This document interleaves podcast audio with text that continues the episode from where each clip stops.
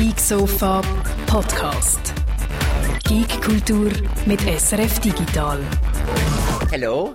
Hello, it's a me, Mario. Woohoo! Mamma mia! You're listening to Geek Sofa number one. Yahoo! Ganz number one. Herzlich willkommen auf dem Geeksofa 208 sind wir, glaube mittlerweile. Mein Name ist Martina Gassner und wir haben noch zwei weitere Stimmen. Das war übrigens der Charles Martinet, die Original-Synchronstimme vom Super Mario. Und die weiteren zwei äh, wunderschönen Stimmen sind einerseits die vom Guido Berger. Hallo. Und andererseits Itza Jürg Tschirren. Ich weiß gar nicht, ob ich mich getraue, etwas zu sagen, nachdem du mich als wunderschöne Stimme hast angekündigt hast. Hallo! Sehr gut. Ein Hallo auch im Chat von wunderschönen Menschen, der Momolino, der Xorons Automatenbrot, Musik auf Peter Nugi, der Slowblow, der Marcello, der Melodillion, der King Cooper, alle sind sie da. Das ist wunderbar und wir sind pünktlich. Ein Wunder eigentlich um die Uhrzeit. Ihr fragt euch vielleicht, wieso da, sorry, von lauter, von lauter technischen Problemen im Vorfeld, wo jetzt aber die nächste Stunde noch werden passieren. Habe ich ganz vergessen zu sagen, wieso wir da so ein Mario-Intro haben. Es ist der 10. März, der offizielle Mario Day und laut Nintendo muss man den feiern mit ähm, ähm, Super Mario Praise oder zumindest das Super Mario Game spielen. Und da wir nicht vorher ein Super Mario Game spielen, glaube ich, haben wir gedacht, wir tun ihm anders huldigen. Mario Day ist aber Mar wie March und dann 10 wie das 1 vom 10 ist wie ein I und das No vom 10 ist wie ein O, also Mario. Ich hätte gerne, dass es ein Vario Day wird geben und beantrage wegen dass es einen neuen Monat muss geben, der Varch heisst. kann, das, kann das jemand für mich irgendwo beantragen? Weil es ist schon ungerecht. Wow, Jürg, wow, wirklich. Ja, ähm, ich weiß nicht, ob Nintendo eine Ombudsstelle hat oder das internationale Kalenderinstitut, aber wir finden es raus. Oh, ich habe eine Idee. Ich habe eine Idee. Statt der 29. Februar, der doof ist, gibt es dort immer den ersten Watch. Ganz genau. Und nachher geht es in den ersten Watch, dann hat der erste March, nee. dann hat der Wario immer am 9, jedem Schaltjahr hat er dann seinen Wario Day. Also müsste der 10. March sein. Also der 29. Februar ist von jetzt ab der 10. March. Ja, ja, es gibt einfach einen Monat, wo March heisst und genau einen Tag hat, wo der 10. ist und alle vier Jahre im Schaltjahr am ist. Und die Kampagne, die wir starten, ist uh, Justice for Wario. Das ist Oh Mann, der Chat findet, dass äh, die Bartina sehr gut aussieht. Die sollte man wirklich in Schnauz wachsen lassen. Ich überlege mir's. Danke Marcel B. Wenn ihr mich mit Schnauz sehen dann müsst ihr jetzt äh, vom Podcast auf YouTube überwechseln, weil da gibt's das ganz exklusiv. Ähm, und außerdem meinte Michi, du musst das Mikro abnehmen, Jürg. Du hast ein neues, man sieht es nicht, das tanzt sich auf dem schwarzen T-Shirt. Aha, er hat das gemeint, aber das Schicke hier oben. Aber das brauche ich gar nicht mehr. Ja. Ich habe einfach mit ja. unsichtbarem T-Shirt platziert. So unsichtbar, dass man es gar nicht sieht. Ja. In Zukunft hören wir das schöne Geräusch noch. Mach nochmal. Okay, und jetzt nie mehr bitte. Danke für das. Das muss ich natürlich die ganze Zeit machen. Und der Moski sagt noch, Herr Herrlich, er hat am Mario Day Geburtstag. Ich glaube, das hätte er gerne gewusst. Wir gratulieren in dem Fall herzlich und feiern den Moski mit dem Mario zusammen. Außerdem haben wir heute noch einen Haufen andere Themen jenseits von Mario. Wir reden über Nuts, das Game, wo der Guido gespielt hat. Ein Ken Walking Simulator. So Aber viel. Martina, ja. Jetzt hast du wirklich etwas für da, du sagen, wir reden über Nüsse. Mm. Okay. Und dann hat man ein bisschen kichern. Also, die, die, Jürg, du musst weiter moderieren. Heute reden wir über Nüsse. Okay. Der Guido hat Nüsse gesammelt. ja. 69. Der Guido hat die schönsten Nüsse okay. gefunden. Ich gebe, wieder, ich gebe wieder zurück an dich, Martina. Okay, danke. Jetzt bin ich durch das, äh, Nummer, äh, egal, als hätte ich jedes Konzept gehabt. Außerdem geht es noch um WandaVision und wir haben eine kleine Vorschau, weil äh, nächste Woche spielen wir Stronghold Warlords. Das ist gestern rausgekommen. Ich habe schon bisschen können reinspielen. Ähm, aber wir starten natürlich wie immer mit den News. Und da gibt es auch diese Woche einen Haufen zu berichten. Serien und TV-News first, würde ich sagen. HBO Max liegt versehentlich der Snyder's Cut. Das ist fast meine Lieblingsgeschichte von dieser Woche. Irgendeiner hat ja Internet, glaube ich, beschlossen, dass äh, das, was unsere Welt wieder ins Lot wird bringen, der quasi Messias in Filmgestalt, wo wir alle darauf warten, ist der neue Cut von Justice League, wo dann der Josh Whedon hat Regie geführt, wo der Zack Snyder hat müssen abgeben und der Zack Snyder seitdem immer sagt, sein Cut wäre so viel besser. Und irgendwann hat der HBO können überreden, beziehungsweise das Filmstudio dahinter, dass sie ihn den Film nochmal quasi neu drehen Also es ist nicht nur ein neuer Cut, sie haben viel nachgedreht. Item, das hat sehr viel Geld gekostet und kommt jetzt bei HBO Max ins Streaming. Äh, wie gesagt, die Leute warten darauf, dass das so wie der Second Coming of Jesus ist und wir dann alle erlöst sind. Und was HBO jetzt aus Versehen hat gemacht, ist, dass sie den Film, der heiß erwartet wird, irgendwann im März kommt er jetzt, haben sie aus Versehen bei einem anderen Film abspielen Also wenn du bei HBO Max bist und glaub Tom und Jerry, darum habe ich gezögert, ich bin nicht mehr ganz sicher, ich glaube Tom und Jerry hast du abspielen, ist Justice League im äh, Snyder Cut. Und äh, nicht lang. Ein paar Leute haben so ein paar Szenen gesehen, bevor das Bild plötzlich wieder schlecht geworden und äh, dann irgendeine Fehlermeldung ist gekommen, aber doch lang genug, dass die schon ein bisschen in den heiß erwarteten Film haben reinschauen Und das hat mich auf eine Geschäftsidee gebracht, wie dass du als Streaming-Anbieter natürlich noch viel mehr Leute anlocken könntest du hast immer so grosse Filme, die du ankündigst, der kommt im Juni, der kommt im Juni, aber schon einen Monat vorher. Du hast nicht bei irgendeinem anderen Film hinten dran platzieren. Und das bringt nicht die Leute dazu, das ganze Programm durchzuschauen, bis du zwischen irgendwo bei einer Friends-Folge oder der sechsten Season oder der 24. Episode plötzlich merkst, oh nein, da ist der lange erwartete Film dahinter. Das findest du natürlich nur raus, nachdem das ganze Inhalt quasi mal einmal hast durchgeschaut. Und so hätten die Filme Viewtime und Watchtime. Also das ist eigentlich brillant. Auch das, äh, eine Idee wieder, die gratis von mir diese Woche kommt, nach dem Vario Day. Also ich finde, man kann mir nicht genug danken. Ja, also spätestens, wenn es SRF in die nächste Sparrunde geht, Jürg, hast du einen neuen Job, du kannst es quasi aussuchen. Bewerbungen sind zahlreich verschickt worden. Ich verstecke Filme, das ist mein neuer, mein neuer Job. ich habe noch schnell nachgelesen, zum bestätigen, ja, es ist tatsächlich hinter Tom und Jerry versteckt gewesen und äh, ein HBO, äh, also ein Warner Media Spokesperson hat gesagt, sie hätten es dann innerhalb von Minuten wieder geflickt.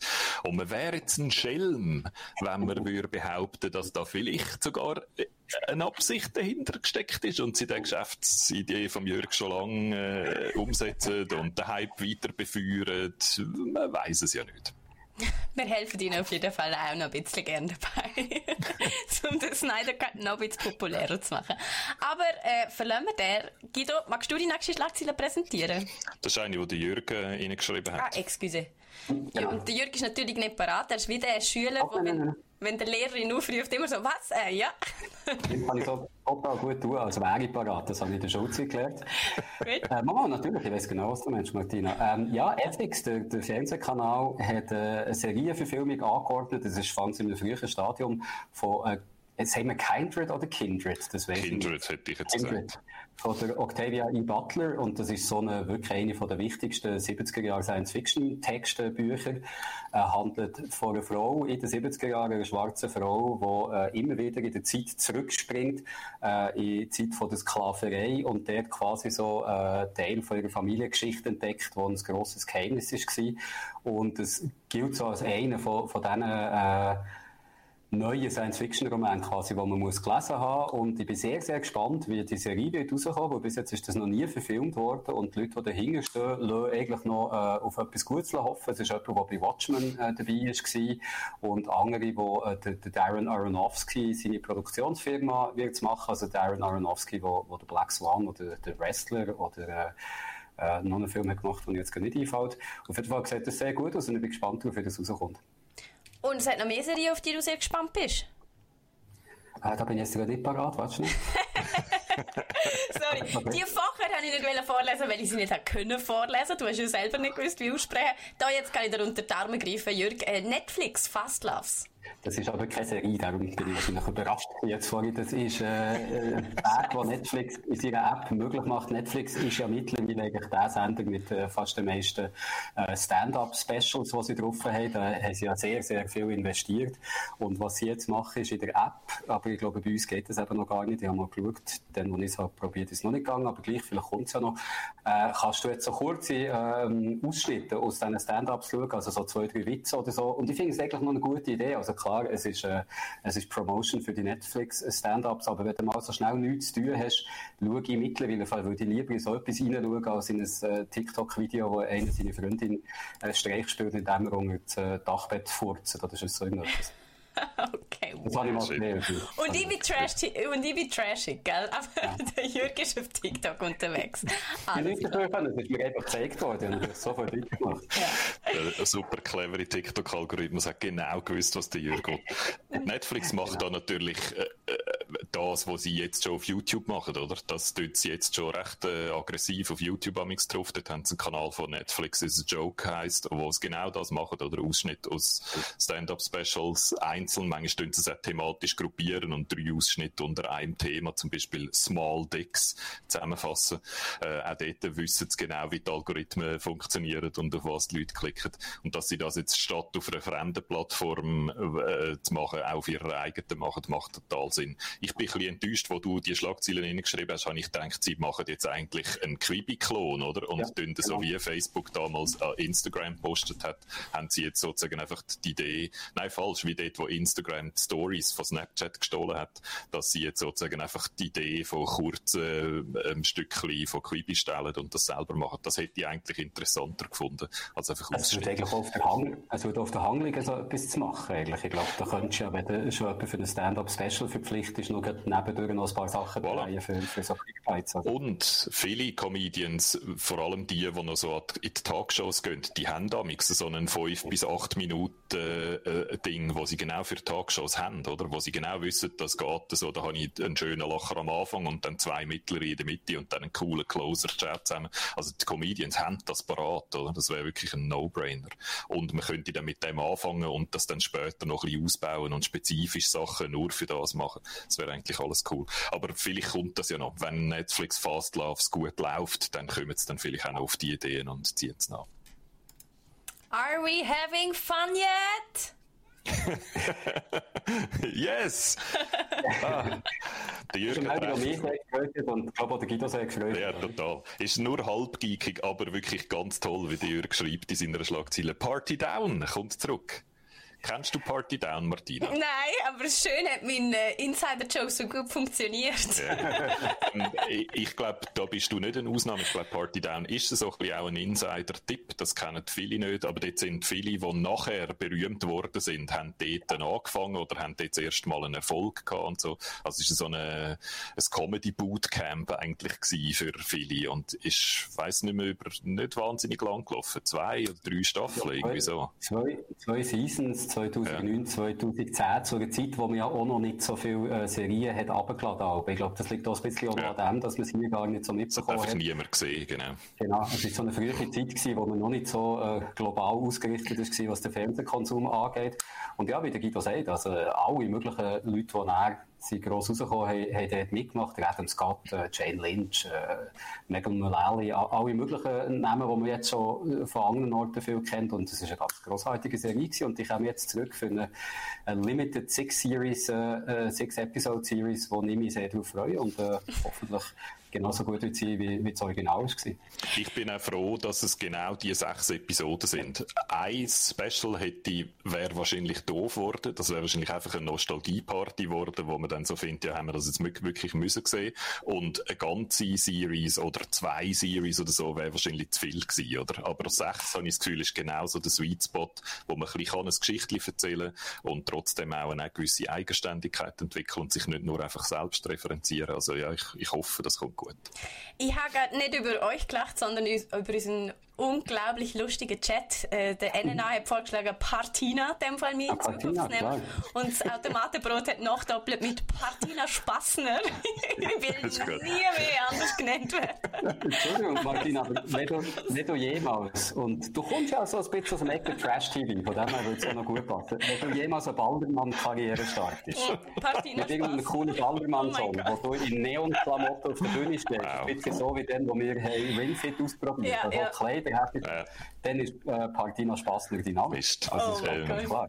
Vielleicht wird es eine YouTube-Serie, wo wir müssen, eine Limited, six, six Episode genau. Limited YouTube-Serie, die wir müssen planen für den Sommer. Spaß, nur so Und geil. Are we having fun yet? Das ist natürlich der, der ja, Ding. ja, das ist mein Catchphrase. Aber so, jetzt komme ich und bin Spaßbremse. Ist gut. Wieso? Oh Wieso schon jetzt? Halt, stopp! Oh ja, okay, Spaßbremse. Bremst du den Spaß? Mach. Deutschland verschärft den Jugendschutz. Oh mein äh, für Gott. Games. Ähm, Was man aber schnell dazu muss sagen, vorneweg ist, dass wir ja gerade erst über Peggy geredet haben, oder? Ja. Und die dort erklärt haben, dass die meisten europäischen Länder sich daran halten und Deutschland sich nicht daran halten, genau. weil die haben schon vorher ein eigenes System gehabt. Die haben ihr eigenes System. fest. Und äh, die Deutschen nehmen es da ein bisschen genauer äh, wie alle anderen, äh, wie immer. Und der grosse Unterschied zwischen dem, was Deutschland bis jetzt und auch in Zukunft macht, und der PEGI ist, dass PEGI ist eigentlich so ein Selbstdeklarationssystem, oder? Da müssen eigentlich die Entwickler von einem Game einen Fragebogen ausfüllen und je nachdem, was anhökelt, bei was für einer Frage, gibt es dann automatisch die entsprechende Klassifizierung. Ja? Und das Gremium, das ist so ein Institut, wo, glaube in Holland oder Schweden irgendwo dort oben ist, weiss nicht genau wo, die tun eigentlich nur überprüfen, haben die korrekt den Fragebogen ausgefüllt. Aber was Peggy explizit nicht macht, ist die Aussage, das Spiel ist geeignet für einen Jugendlichen mit 16 Jahren, oder? Sondern Peggy, das Peggy-System sagt eigentlich einfach, hat es Gewalt drin und wenn ja, was für Gewalt? Hat es Sex drin? Wenn ja, was für Sex? Verschrickt man manchmal oder nicht so? Und es ist eigentlich ein sehr simples System. Und in Deutschland gehen sie weiter, oder? Dort, wenn sie wirklich die Aussage können machen, ist das Spiel geeignet für ein Kind oder einen Jugendlichen mit einem gewissen Alter.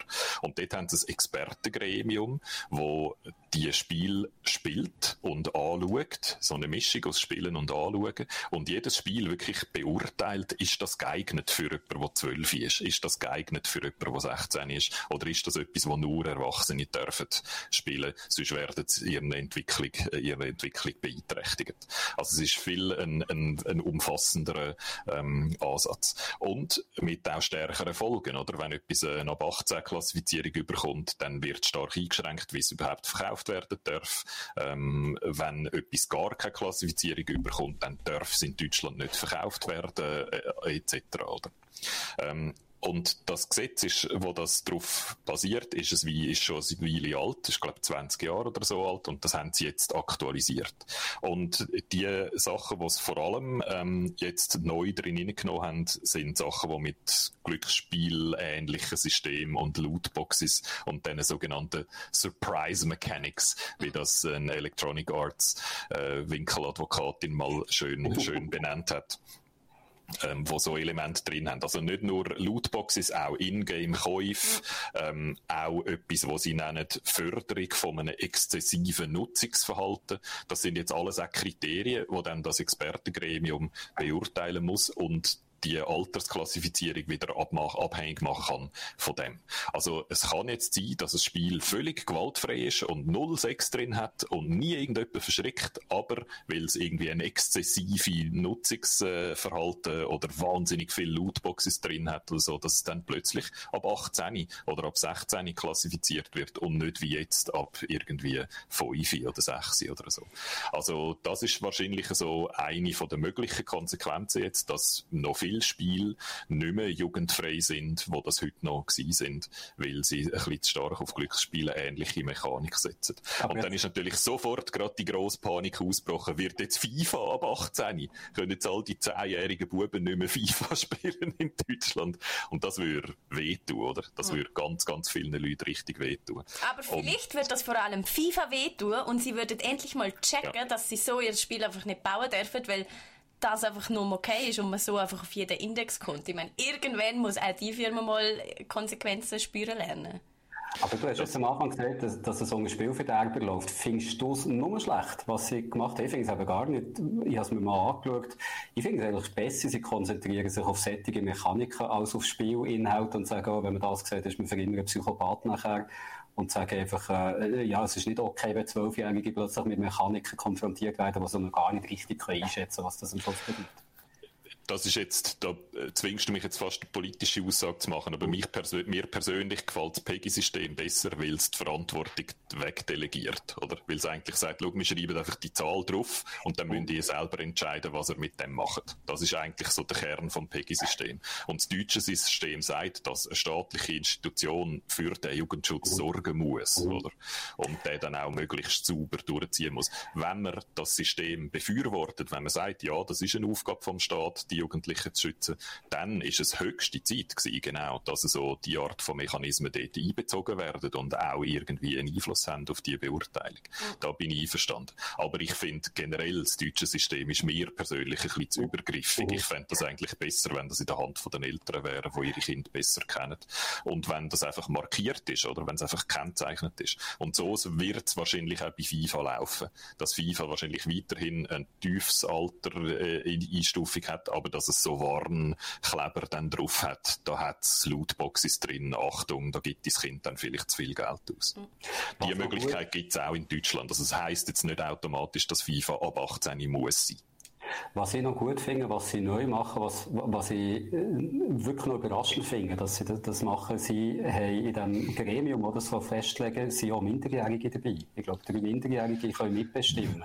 Ja, sie haben so Ju Jugendvertreter geholt, ja, aber, die noch ein bisschen mitreden Aber das finde find ich schon nicht so schlecht. Ich weiß ja nicht, wie ernst das die genommen werden, aber allein einfach schon das Ding reinzubringen überhaupt, wo ich das Gefühl habe, alle anderen, die in so einem Gremium hocken, wirklich absolut keine Ahnung mehr haben, was, oder nie eine hatten was eigentlich Belange sind von der, von der Jugend und so, dass du die Stimmen trotzdem noch drin hast, hat mich noch überrascht, dass sie so weit denkt Das, das Bild, dass in dieser USK einfach nur Leute sitzen, die keine Ahnung haben, das stammt noch ein bisschen aus den 90er Jahren, oder, wo wir die erste grosse Kriegsspiel- und Gewaltspieldiskussion hatten und wo es effektiv so war, oder, dass die Leute, die Besorgnisträger, sehr weit weg sind von der Realität der Jugendlichen, oder, und sich Sorgen gemacht haben um Sachen, wo man sich gar keine Sorgen hätte müssen.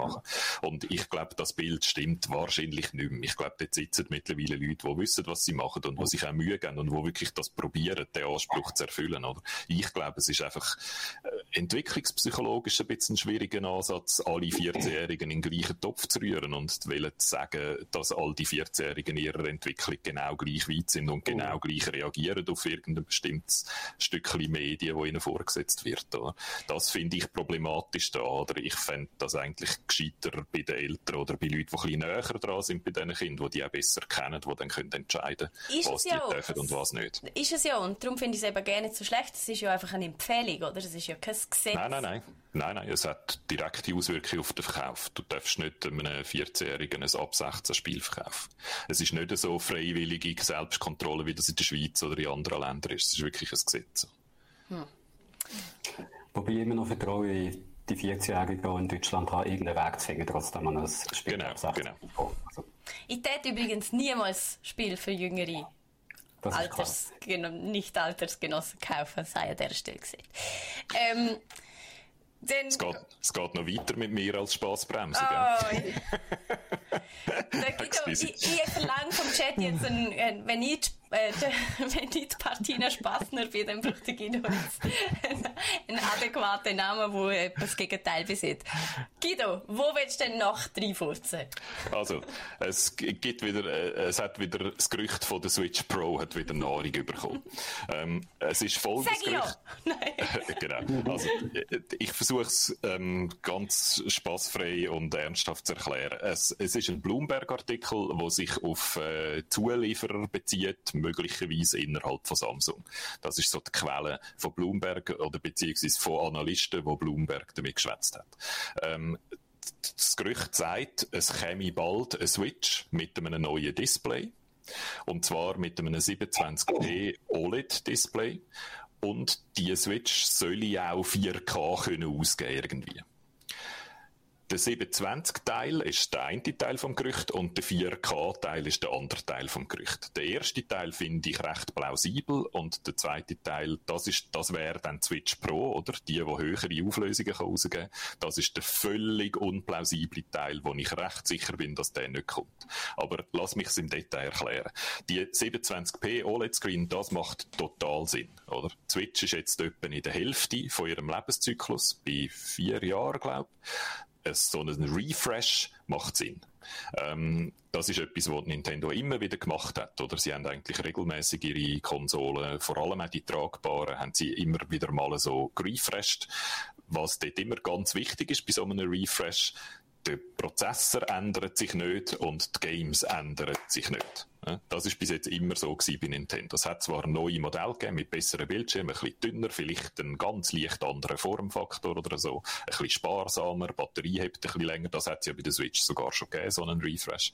Aber dort sind immer die gleichen Games draufgelaufen, ohne dass die Entwickler die Games irgendwie haben müssen anlangen. Und das erwarte ich auch da. Das wird ein 720p OLED-Screen geben, wo einfach cooler aussieht, wo ein schärfer aussieht, wo ein bisschen bessere Kontrastwerte hat als der, wo wir jetzt drauf langen. Und so die Art von Screens sind ja cheap, weil die mittlerweile ja in den Handys, in Billig-Handys verbaut werden, oder? Die, die ein teureren Handys, die haben 1080p Bildschirm drin. Also das heißt, der 720p OLED-Bildschirmteil vom Gerücht, der finde ich eigentlich recht plausibel. Da gibt es scheint auch Leute innerhalb von Samsung, die da schon angefangen haben zu produzieren und so. Also das ist möglicherweise etwas, was so aufs Weihnachtsgeschäft hin könnte kommen. Und jetzt noch der 4K-Teil, oder? Dort, das Gerücht sagt, nichts, keine Details. Also der Artikel, sorry, sagt keine Details zu dem Gerücht. Sie sagen einfach, ein Analyst sagt, äh, und 4K, wenn sie dockt ist. Jetzt, das kann man, glaube ich, ziemlich easy debunken. Und ich würde sagen, auf zwei Arten. Einerseits, das hat Nintendo noch nie gemacht und es gibt aus Nintendo-Sicht keinen Grund, das zu machen. Sie haben eigentlich bis jetzt immer die Strategie gefahren, es billig produzierbares Gerät produzieren mit günstigen Kon äh, Komponenten von Gästen. Nicht von heute, sondern von Gästen dass man kann mit dem Gerät selber Geld verdienen. Etwas, was die anderen Konsolenhersteller ja nicht machen. Die, die, die bauen die neuestmögliche Technologien, die speziell für sie produziert wird, und sie legen drauf mit jeder Konsole. Und hoffen dann, dass innerhalb vom Lebenszyklus das sich dann irgendwann rechnet. Und Nintendo hat die Strategie, die Strategie noch nie gefahren. Sie haben immer gesagt, wir wollen von Anfang an Geld verdienen mit unserem Gerät. Dass sie das jetzt plötzlich in der Mitte von dieser Generation ändern, macht aus ihrer Sicht besonders keinen Sinn, weil die Konsole ja verkauft wird wie warme Weckli. Es gibt gar keinen Drang, da an dem irgendetwas zu ändern. Das ist ein Winning Team, oder? Aber Christoph ähm, Mettler schreibt jetzt gerade im Chat, beim DS haben sie es ja ähnlich gemacht. Jetzt hat so dann plötzlich ein der hat sich ja auch von Anfang an recht gut verkauft und dann hat es plötzlich trotzdem ein 3DS gegeben, wo du so 3D-Bildschirm hast mit neuem Prozessor. Ja, das dann ist eine neue Generation von der DS und das ist sieben oder acht Jahre nach der DS gewesen. Das ist effektiv eine neue DS gewesen, oder?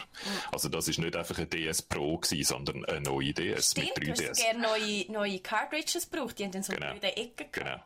Aber okay. zwischendrin hat es neue DSs gegeben mit anderen Bildschirmen und besseren Bildschirmen und so, wo aber eben noch die gleichen Games draufgelaufen sind. Und ähm, ich habe mir ganz viel notiert, ich muss schnell schauen. Ähm, was ich auch eine Fehlüberlegung finde, wir reden ja jetzt da ja mit einem Publikum, das gern die neueste Technologie hat, oder? Viele von euch im Geeksofa-Publikum wollen immer den neuesten Schritt haben. Viele davon sind bereit, hunderte von Franken für eine Komponente von einem PC auszugeben. Das ist einfach nicht das Nintendo-Publikum, oder? Das Nintendo-Publikum möchte wenig Geld ausgeben und möchte Technologie haben, in etwas wie DLSS sagt niemandem im Nintendo-Publikum irgendetwas, oder? Das heißt, das ist nicht das Marketing-Argument. Du kannst nicht DLSS draufschreiben und damit das Gefühl haben, du findest neue Käufer, oder? Sondern das, was Nintendo immer macht, ist, ähm, den kleinsten gemeinsamen Nenner vom Gaming-Publikum anzusprechen, möglichst viel leben. Auch dort würde so ein Update einfach keinen Sinn machen. Und dann, finde ich, kann man jetzt mal noch so ein bisschen in die technischen Details gehen es könnte sein, dass das Gerücht von einem Ort herkommt. Ähm, es gibt so Leute, die ähm, die Firmware ähm, Reverse Engineer von der Switch. Und in dieser Firmware sind damals, hat so Marker drin für neue Hardware. Und dort drin hat es schon Platzhalter für ein neues Modell. Das muss grundsätzlich nichts heißen, weil es könnte eine falsche Fährte sein oder es könnte jemand sein, der das wahnsinnig vorsorglich Jahre vorher schon mal rein tut. Aber das ist einer der Gründe, warum die Leute spekulieren, dass bald mal ein neues Modell kommt, weil einfach in der Firmware drin schon so Kennzeichen sind für das. Was man offenbar ebenfalls in dieser Firmware drin findet, ist, dass das neue Modell aber noch der gleiche Chip, das gleiche System on a Chip soll verwenden wie in der aktuellen Switch. Und das killt für mich eigentlich die Idee mit diesen 4K schon schon. Der einzige Ort, wo es noch könnte, vielleicht eine Änderung geben, ist bei dem Prozessor, wo dann das Bildsignal rausgibt an Fernsehen. Dass an dem dort auf, auf Firmware-Ebene noch etwas bastelt wird, dass dann der Fernseher sauber kann auf 4K upscalen. Weil mittlerweile die viele Leute 4K-Fernsehen haben und die 4K-Fernseher ja alle mit Signalen müssen umgehen, die noch nicht 4K sind, weil noch ganz viele Signalquellen noch nicht 4K sind. Das heißt, alle von diesen Fernsehern müssen upscalen. Und die Idee, dass Nintendo zusätzliches Geld in die Hand nimmt und einen neuen Chip einbaut in ihr System oder in ihr Stock und möglicherweise in der aktuellen Chip-Shortage noch probiert, sich neue Chips basteln zu lassen, nur zum auf 4K abscalen, wo der Fernseher schon macht ist totaler Bullshit, sorry, das kannst du nicht anders sagen. Es ist eine totale Bullshit-Idee. Es ist auch noch die Idee gefloatet worden, dass im Dock etwas rechnet.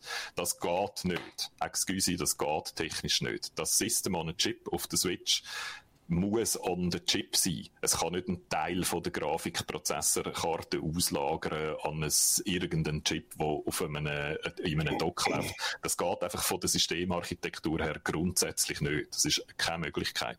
Und dann hat noch jemand die Idee geflogen, ja, vielleicht ist einfach der ganze Grafikprozessor dann im Dock.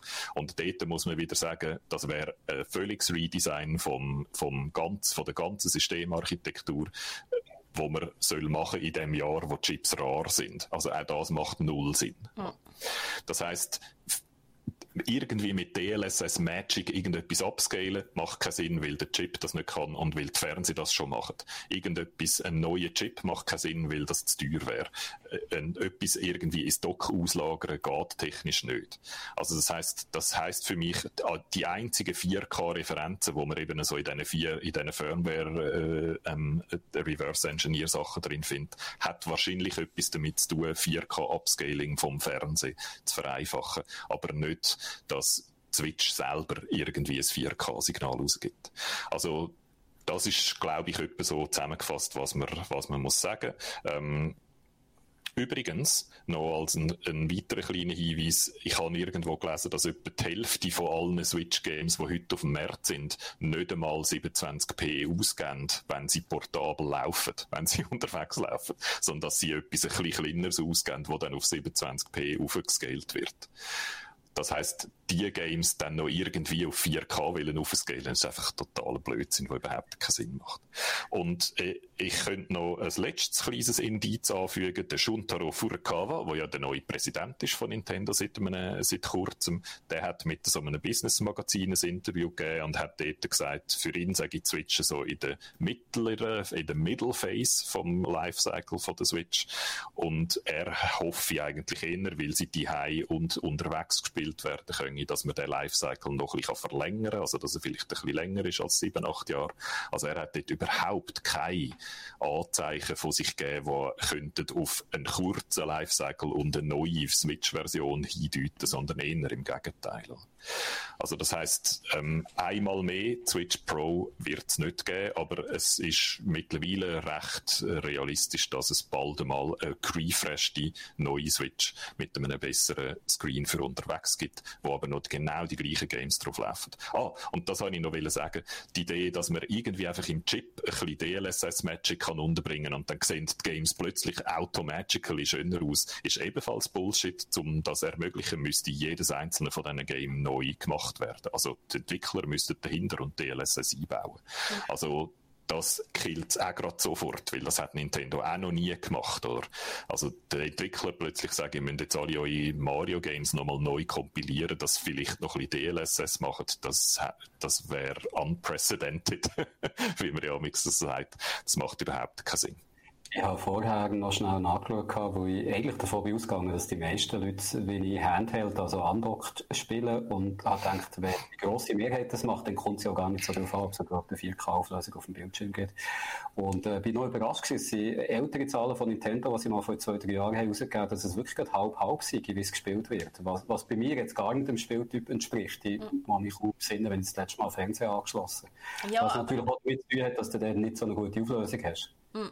Aber ganz allgemein, also egal ob man es am, am Handheld spielt oder, oder nicht, es sind und bleiben Nintendo Games zum Großteil, wo jetzt alle nicht die Grafik haben, wo man sieht, wow, das muss irgendwie mit Raytracing, also es ist irgendwie wie gegen ein Ausschlag, äh, ausschlaggebendes Kriterium, ob es jetzt 4K kann oder nur ein bisschen besser ist, weil es kommt für einen Nintendo-Fan einfach nicht darauf an. Es geht Absolut. um ganz andere Werte bei Nintendo. Ich glaube, das ist wirklich das Wichtige zum Mitnehmen. Oder? Man kann sich das alles überlegen, was theoretisch möglich wäre. Und dann hat dann ist das einfach mit massiven Kosten verbunden. Und die Kosten bringen es für Nintendo überhaupt nicht, oder? Weil sie machen ein wunderschönes Geschäft mit Games, wo einfach viel weniger gut aussehen als auf einer PlayStation 5 und trotzdem super Games sind, oder? Mhm. Also es macht aus ihrer Sicht überhaupt keinen Sinn, all das Geld reinzubuttern für einen kleinen Nischenmarkt, wo für sie noch nie wichtig war. Aber, weißt du, was eben Sinn macht? Äh, Switch rauszugeben, der ein bisschen teurer ist und gar nicht so viel mehr kann, weil Nintendo ja sehr wohl weiß, dass ein Großteil von ihrer Kundschaft irgendwie Ü30 und sehr wohl zahlungsbereit ist und dass die auch gerne neue Geräte postet und von denen Absolut. hat ja Nintendo auch genug. Absolut, da hast du absolut recht. Das ist bis jetzt immer das Businessmodell gewesen. Einfach die gleiche Konsole in einem neuen Gestelltli nochmal rausbringen.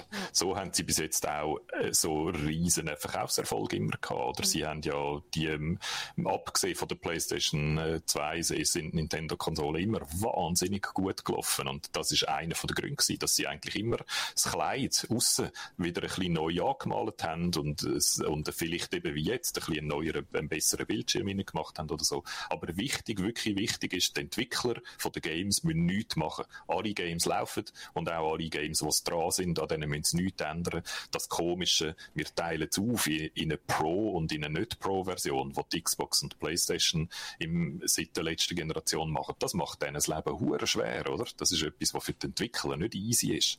Und das ist ein Nintendo-Entwickler, muss sich um so Seich nicht kümmern, oder? Sondern weiß einfach, ich kann ein Game machen, das auf einer Konsole läuft, wo in jeder Familie Familie irgendwo die steht, wo ganz viele Leute haben und wo sich über Jahre noch nicht wird verändern. Und das ist eine Sicherheit, die, glaube ich, eben auch ein Teil von dem Erfolgsmodell von Nintendo ist.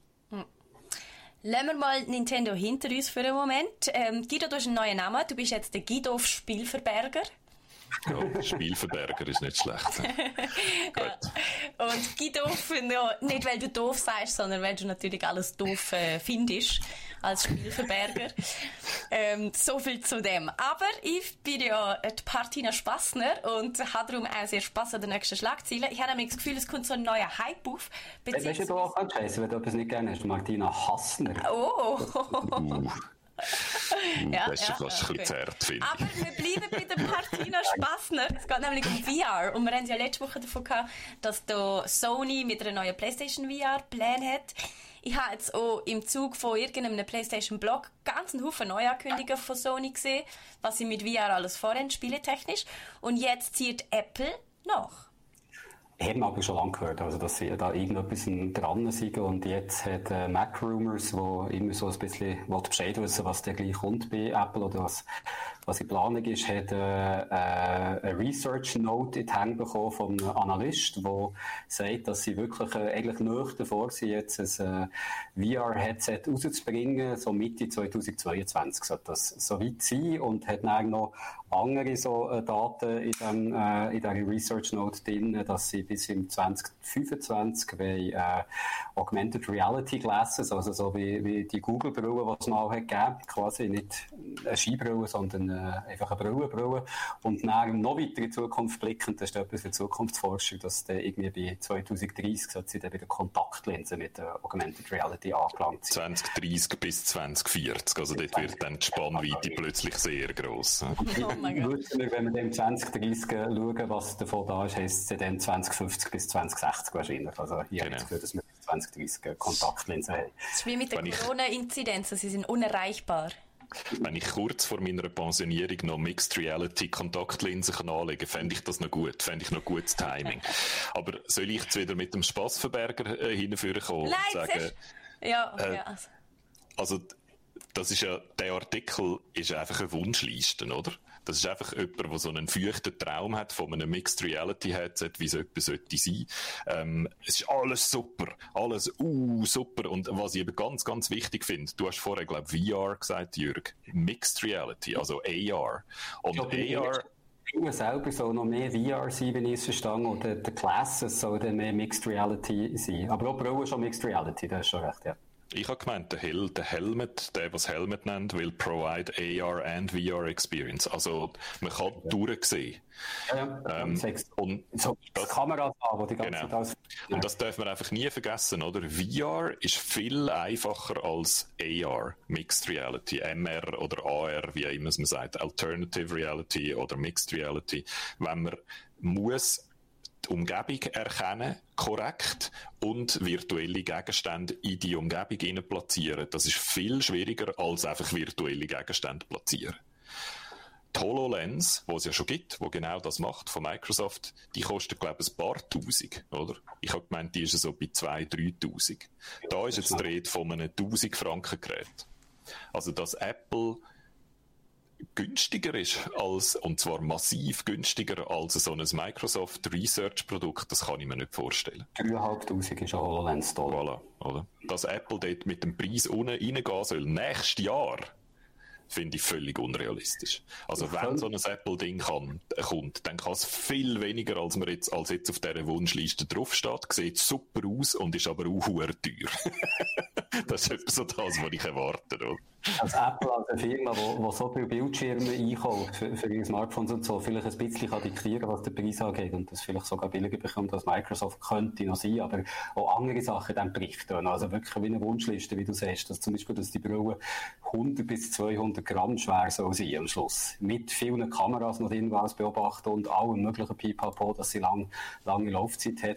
Jetzt ist, eine, ist eine VR-Brille, ist glaube ich jetzt so 500, 600 Gramm schwer. Also das sind das sechsmal sechsmal leichter auch noch herbekommen. Das ist auch etwas, wo ich mir jetzt einen Kopf lege und zwar nicht um den Brille herzutun, sondern weil ich es nicht ganz glaube. Und wenn sie 1000 Dollar kostet, dann ist sie entweder so im Bereich von einer, von einer wie heißt die von Steam? Ähm, Valve Index, oder? Ja, genau wo glaube 1500 oder irgend so etwas in dieser Gegend kostet, wo ja ein extremes Nischenprodukt ist, einfach weil es so teuer ist und weil du einen PC dazu brauchst. Und alles, was in diesem Artikel steht, deutet ein bisschen darauf hin, dass das dann nicht eine Standalone-Brille ist, die erste, die kommt, oder, sondern dass die noch mit irgendetwas gekoppelt muss sein, zum Beispiel mit dem schon 1000-frankigen iPhone, oder? Und dann wird es dann eben wieder teuer als Komplettsystem und schränkt dann wieder stark ein, wer sich überhaupt noch für das interessiert interessiert. Oder auf der anderen Seite, wenn es wirklich ein Standalone-Produkt muss sein, dann muss es ja etwa ähnlich etwas leisten, was auch ein Smartphone leistet. Also einen Tag lang heben etwa, oder? und, und, da bin ich einfach nicht sicher, wie es dann in die 100 Gramm wenn die Batterien reinbringen, die zweimal 8K Bildschirm powern und einen Tag lang heben, oder? Also ja, es, es ist wirklich einfach... Du hast vergessen, dass, dass wir bis im 2030 oder äh, 2050 keine Batterien mehr brauchen.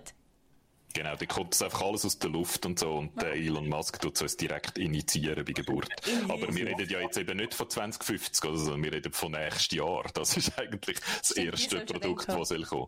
Und äh, darum, ja, also dunkt mich alles wahnsinnig unrealistisch, was in diesem Artikel steht. Was, glaube ich, schon sicher ist, dass sie ja irgendeine AR, äh, VR ja. äh, so schaffen, dass eben jetzt so manchmal... Das auf jeden Fall. Und sie haben ja mit Face ID und mit den ganzen, sie haben Sensoren dafür und so, das haben sie alles schon eingebaut in ihren äh, Smartphones und sie haben auch das AR-Kit, also sie sind auch die Software am, am, schon in die Richtung am entwickeln. Also dass etwas mit AR kommt von Apple, da bin ich auch absolut einverstanden, das kommt sicher. Aber wahrscheinlich erfüllt es dann noch nicht alle Punkte auf dieser Wunschliste.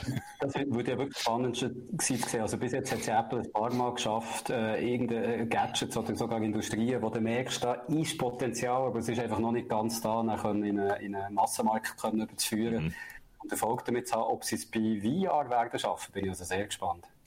Ich, vielleicht, aber noch nicht jetzt nächstes Jahr, oder? Es ist einfach noch zu früh. Der Markt ist noch nicht an dem Punkt, wo man einfach cheapy Komponenten zum, mit einer super coolen Marge raushauen, oder? an dem Punkt ist er noch lange nicht. Aber wenn sie auch in dieser Wunschliste, wie du richtig sagst, quasi drin ist, würde drin haben, dann hat es schon Potenzial, vielleicht jetzt doch noch Leute können davon zu überzeugen, die bis jetzt gesagt haben, das ist einfach zu kompliziert. Aber ja, also ich würde jetzt auch nicht Daten anhalten für nächstes Jahr. Hm. Eher Zukunftsmusik, genauso wie die nächste Schlagzeile. Ich hoffe, ihr habt die gesehen, die ist einfach die geilste.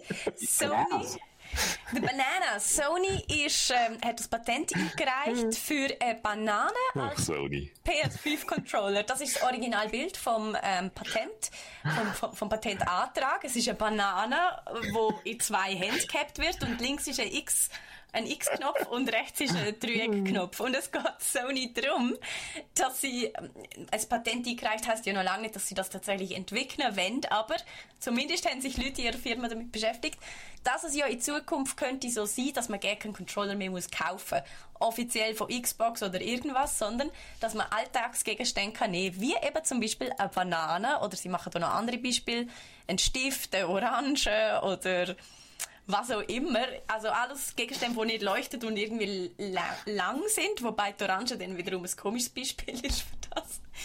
Und mit dem kann man dann gamen und so wie ich es verstanden habe, mit visuell, also mit einem visuellen Tracking, Guido, hast du dich da im Patent genauer eingelesen? Ich habe es auch so verstanden, ja, dass eine Kamera das soll erkennen, wo die Finger dann sind auf deiner Bananen oder die Möpfel oder deinem, äh, was auch immer für einen Alltagsgegenstand du dann nimmst. Ähm, an deinen Nüssen, genau. Und die Kamera ist dann fein aufgelöst genug, dass sie die Position von diesen Fingern kann erkennen und Pomegranate Commanding of Hades dann äh, in the, out of the box möglich ist. Ähm, ja, haben wir die Kameras schon, die aus der Distanz und bei komischen Lichtverhältnissen so genau können Finger tracken Ich glaube, die Nein. haben wir eben auch noch nicht, oder? Aber ja, ja, vielleicht die könnte helfen. Apple AXR oder so. Aber ich habe die müssen denken, Guido, du hast doch mal so Tastaturen getestet, wo eben keine richtigen Knöpfe sind, sondern auch so halbwegs visuell. Das funktioniert ja nicht so richtig, oder? Ja, genau. Das ist immer das Problem bei so äh, Bedienungssystemen, dass du das haptische Feedback nicht hast, habe ich den Knopf gedrückt oder nicht, oder? Mhm. Und Smartphones zum Beispiel, wo ja das Problem schon immer hatten mit der Touchscreen-Bedienung, die bauen ja dann so Sachen ein, wie äh, haptische, wie die Haptic Engine, wo Apple einbaut in ihrem System und äh, die Android-Smartphones haben auch ähnliche Systeme, wo dir eben sehr schön das haptisches Feedback geben, was dann ein bisschen pöpperlet oder ein bisschen stärker pöpperlet, wenn du ein bisschen mehr gedruckt hast oder ein bisschen länger. Also Zeug. Und das müsste ja dann in dieser Banane drin sein, ist es dann aber logischerweise nicht, weil es ist eine Banane und dann hast du kein haptisches Feedback und dann weisst du nie, ob du den Knopf gedruckt hast oder nicht. Also ich glaube nicht, dass das Spaß macht. Das ist mehr ein Patent was Spaß macht zum naja. Lesen als zum Umsetzen. Also Spaß machen tut sicher, aber ob es funktioniert, weiß ich nicht so recht. Vielleicht könnte man es so sagen. Der Momolino will seine Katze brauchen, um ein Playstation-Spiel zu äh, kontrollieren. Ähm, viel Spaß dabei. Ich würde sagen, wenn du einmal ein bisschen zu fest auf den jetzt Gumpen-Knopf drückst, äh, bist du nachher tot, weil deine Katze gefunden hat. So geht es also nicht. ich glaube, ja, für einen Momolino könnte es schon recht lustig werden. Einfach nicht unbedingt für seine Katze. aber egal. Äh, wir haben noch die oblig obligatorischen Börsen Börsen-News quasi, die, die Kauf-News. Und zwar hat äh, letzte Woche Zynga einen Einkauf gemacht und zwar haben sie Extra Games gekauft. Zynga kennt man so ein bisschen als Handy-Game-Marke. Und die werden jetzt aber auch richtige Games machen, oder? Candy Crush, oder? Zum Beispiel. Mhm. Ist, ist doch ein Zynga-Game. Oder, oder, ist das King? Nein, das ist King. Sorry, äh, Torchlight grad. und so Sachen, oder? Bin ich jetzt so durcheinander? Also, das sind eben Extra, genau. Die machen Torchlight. Das ist so dann ihr grosses Game. Und ich hatte die Schlagzeile zuerst gar nicht liefern und habe dann aber gefunden, aber Extra ist eben schon interessant, weil das sind Explicit-Leute, die die gegründet haben. Mhm. Oder die haben früher Runic Games geheißen, die das erste Torchlight gemacht haben. Und dort sind Leute dabei gewesen, die das Original Diablo erfunden haben, oder? Mhm. Also das sind einfach grosse Namen aus Blizzard. Der Max und der Eric Schaefer, so zwei Brüder. Und äh, die zwei Hauptgründer, also von drei, zwei von den drei Gründern, unter anderem der eine von diesen zwei Brüdern sind dann vor Torchlight 3 gegangen. Sie haben einmal noch so massively Multiplayer Online äh, Varianten von Torchlight wollen machen, haben die müssen kübeln, weil sie es nicht geschafft haben. Und der Max Schäfer hat das so ein bisschen wie allein durchgezogen und irgendwie noch durchgewirkt. Torchlight 3 ist dann irgendwann einmal rausgekommen, hat sehr durchzogene Kritiken bekommen. Also, ähm, es ist nicht mehr so richtig gut gestanden um Ektra und darum ist es jetzt, glaube ich, gut für sie, dass sie von Zynga gekauft worden sind und jetzt wieder ein bisschen mehr Finanzen im, äh, im Rücken haben und vielleicht jetzt auch wieder ein bisschen grösser können denken das ist gut. Äh, der Xoron hilft uns gerade. Zynga, die haben Farmville gemacht, natürlich. Farmville, genau, natürlich. Ja. Das war noch eins vor Candy Crush, gewesen, also der OG von der, von der Zeit für Double Games. äh, so. Zum Schluss habe ich noch eine kuriose kurze Meldung für dich, Martina. Vor allem siehst du gerade sehr kuri kurios aus, Guido. Ähm, Ja. aber auch. lass dich nicht Bei beirren, red einfach mit. Guido ist jetzt ein sechsdimensionales Wesen. Bei mir sieht die Kamera, das Kamerabild eigentlich immer noch gut aus, darum hoffe ich, dass es sich einfach wieder erholt. Oder weißt du was, ich tue schnell die Kamera ausschalten und wieder einschalten und dann erholt sich sicher wieder. Ja, wunderbar. gut. Vielen also, Dank. Ähm, äh, folgende Schlagzeile, ein Raub, äh, ein Räuber, so sagt man, glaube ich, oder? Äh, jemand, der einen bewaffneten Raubüberfall begangen hat. Der Räuber klingt wie etwas, was nur in einem Kasperli-Theater geben könnte, aber wir sagen, glaube ich, wirklich so. Es ist, für mich ist es so die britischste Story, die man sich kann vorstellen kann. Ein, ein Typ, der für, für einen bewaffneten Raubüberfall im Gefängnis gesessen ist, ist Ende letzten Jahr aus dem Gefängnis ausgebrochen, ist dann verschwunden, haben sie ihn gesucht, aber nicht gefunden. Der ist irgendwo daheim im Lockdown gehockt. Und dann hat er so den Drang bekommen, Call of Duty zu gamen mit seinen Dudes, dass er vorausgegangen ist in eine sonst eigentlich gesperrte äh, Einkaufsmeile von seiner Stadt und dort versucht hat, das Call of Duty zu kaufen und dann von Polizisten angehalten und äh, worden ist. Dann hat er noch ein Polizist versucht zu ginken und abzuhauen und dann haben sie ihn dann ziemlich gewalttätig festgenommen. Wenn ich noch schnell darf sagen, es gibt ja ein Video äh, bei, bei Eurogamer, ist das, glaube ich, von der Festnahme. Ja, Und grossartig. Die Meldung würde besser zu dieser Sendung passen, weil ich glaube, er probiert den Polizist in die Nuss zu shooten. Absolut, absolut mit Nüsse. Der hat, ähm, halt einfach um es jetzt noch nicht nur lustig zu finden, der wäre für 17 Jahre im Gefängnis gewesen. Also das ist nicht ein kleiner Fisch. Als Der hat mindestens Mord. Der hat Nein, nein, nein. einen bewaffneten Raubüberfall. Ah, okay. Oh, Es ist gedreht für Crimes, also es ist wahrscheinlich eine ganze Schwette von Crimes gewesen, aber ich glaube nicht, äh, nicht etwas, wo Leute zu Doku sind, aber trotzdem Waffengewalt und alles, also nicht irgendwie etwas Kleines. Und hat äh, jetzt nochmal zusätzlich, glaube ich, 13 Monate angehängt bekommen für seinen Call of Duty Versuch. Aber das ist Dedication. Das ist, äh, das ist Hardcore Gaming. Ich bin, ich, mich nimmt es noch Wunder, ob er so in der Kotz-Szene jetzt eher ein Held oder eher ein Bösewicht ist. Ich weiß es nicht so recht. Das Gute finde ich dass die Polizisten in England wirklich die, die blöden Bobbyhüte anhaben. Das habe ich immer gemeint, sie sind einfach Folklore, aber wirklich während der Festnahme müssen die erstens den Hut tragen und zweitens sich gegen jemanden wehren, der die die Nüsse haben Das Video ist so ein Bodycam-Video, also man sieht, man kann das in, in der ganzen gloriosen äh, Wahrheit kann man das nachschauen. Apropos Bodycam-Videos. Der Guido war am Montag eine wandelnde Bodycam gewesen, und zwar in unserem Game-Tipp von der Woche. Ein Game, das in zwei Stunden komplett durchspielbar ist. Du hast das auch gemacht am Montag im Let's Play. Nuts. Ähm, Ist, ist natürlich, muss man fairerweise sagen, ist ja nicht, ich habe es schon mal durchgespielt gehabt und habe darum die Lösungen von der Rätsel schon gewusst, habe mich auch alle noch erinnert, bis, glaube ich, einmal, wo ich schnell nochmal haben müssen überlegen. Das heisst, ich bin viel schneller gewesen, als ich im ersten Durchgang gewesen bin, wo ich, äh, ich weiss nicht genau, wie lange kann, aber vielleicht so vier, fünf Stunden, so in der, in der Gang. Ist ein kurzes Game, hat man so bequem an zwei Wochenenden nebenbei noch durchgespielt. Ähm, oder wenn man es will, an einem Tag. Ähm, es ist, ich finde es ein richtig lässiges Game. Ich kann, du hast es immer so als, als Walking-Simulator verkauft und ich, Ich habe mich im Stream sehr dagegen Vorschlag. gewehrt, dass Ja. es ein Walking-Simulator ist. ich habe das gehört und du hast recht, es ist kein Walking-Simulator, aber es ist ein Surveillance-Simulator. Ein Ja, genau. Überwachungssimulator. genau. Sie sagen es, sie sagen auch so, sie sagen, es ist ein Surveillance Mystery Game, glaube ich, irgendwie so. Und ähm, was man macht, ist, man geht in den Wald und beobachtet Eichhörnchen. Im Auftrag von der Nina, sie ist äh, unsere Professorin, die sich per Telefon meldet und mit uns schwätzt. Sie ist die einzige Stimme, die wir im Game hören. Sie ist so ein bisschen unsere, unser Fixpunkt, wo immer uns wieder sagt, was wir als nächstes machen müssen. Und wir sind so einem Freiwilligen, der in der Ferien in den Wald geht, in einem Wohnwagen sitzt und äh, am Tag Kameras aufstellt, die dann filmen einen Tag lang und dann in der Nacht tut er das Material von diesen Kameras durchschauen, ähm, was dort drauf ist. Und das Gameplay ist dann so, dass du eigentlich musst herausfinden, wo ein Eichhörnchen herkommt, zum Beispiel. Und dann, oder beziehungsweise wo es angeht. Äh, Sie sagt dir, Nina sagt dir, wo das herkommt, von einem Baum oben runterkommt oder aus einer Höhle kommt. Und dann musst du herausfinden, wo es dann am Schluss angeht und seine Nüsse versteckt, zum Beispiel. Und dann stellst zwei oder drei Kameras auf, so äh, versetzt und hoffst dann immer, dass in der ersten Kamera das Eichhörnchen vorbeirennt und dann auf der zweiten auftaucht und dann auf der dritten auftaucht. Und wenn das nicht passiert, dann musst du nochmal deine Kameras verstellen, weil die denkt hast, das rennt dort hinter und in Wahrheit hat es aber einen Haken gemacht und ist in die andere Richtung gerannt. Und der Rhythmus ist dann so, Kameras umgrümscheln, die ein bisschen verstellen, die noch ein bisschen nach aufrichten, die nach links drehen oder an einen ganz anderen Ort verschieben und dann wieder zurück zum Wohnwagen laufen, dort auf, äh, vor deine Monitorwand drücken, äh, sitzen und dann Play drücken und führen und hinteren spulen, um herauszufinden, wo das Eichhörnchen angeht. Und ich habe sehr einen coolen Rhythmus gefunden. Ich habe das Rätsel, äh, es ist so eine Art von, es ist ein räumliches Rätsel eigentlich, oder? Was man noch muss sagen, die Eichhörnchen rennen immer genau gleich. Also, sie machen nie, sie legen dich nie rein und rennen in der dritten Nacht plötzlich an einem anderen Ort durch als vorher.